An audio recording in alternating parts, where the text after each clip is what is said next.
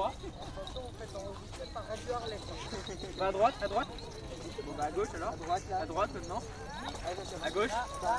Oui, encore. Tout droit, tout droit. À droite. À gauche.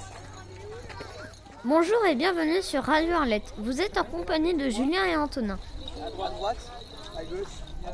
Aujourd'hui, nous allons vous parler de la journée paralympique qui s'est déroulée le vendredi 10 mai 2019 au collège Arlette et Fergan.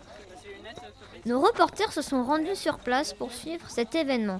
Julien a suivi pour vous cette journée. Alors Julien, c'est quoi cette journée paralympique? Cette journée s'est déroulée au collège le vendredi 10 mai.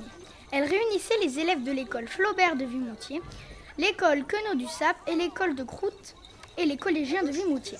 Cette journée a été organisée en vue des Jeux Olympiques 2024 qui se dérouleront à Paris. Mais tout d'abord, qu'est-ce que le paralympisme? Madame Guignon, professeure de PS au collège. Alors le paralympique, euh, c'est comme les JO olympiques, sauf que c'est avec des athlètes qui ont des déficiences, donc déficiences moteurs, cognitives, euh, visuelles, euh, différentes déficiences. Cinq activités ont été proposées aux élèves. Le cécifoot, la lutte à l'aveugle, la pétanque assise, le béret à l'aveugle et la course d'orientation.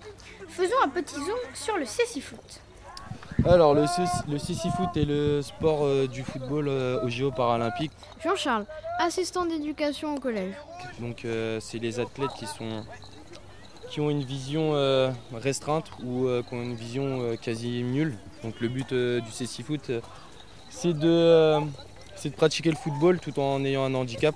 Donc, euh, c'est un sport euh, qui est très compliqué parce qu'il faut être à l'écoute et euh, il faut avoir un- un bon dirigeant qui dirige bien les joueurs sur le terrain pour leur permettre de pratiquer ce sport. Les élèves ont participé à chaque activité avec joie.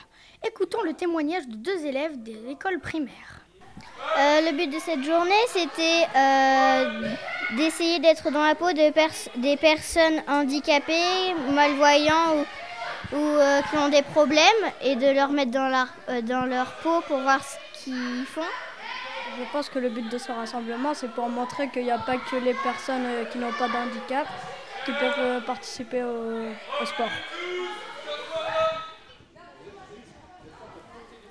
Équipés de nos micros, on s'est rendu sur tous les ateliers et notamment celui mené par Madame Guignon, la course d'orientation. Pour faire découvrir le handisport, il a fallu mettre en place une organisation spéciale.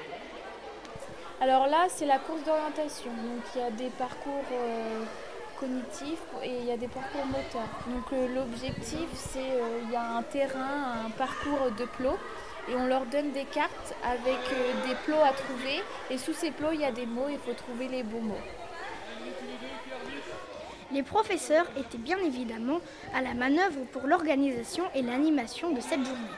Mais des collégiens ont également participé à l'animation comme correcteurs sur l'activité, à l'exemple de cet élève sur la course d'orientation. Moi, je suis le vérificateur, je vérifie ce que les élèves font et je marque s'ils ont bon ou pas et s'ils refont ou pas. Mathieu, élève en sixième.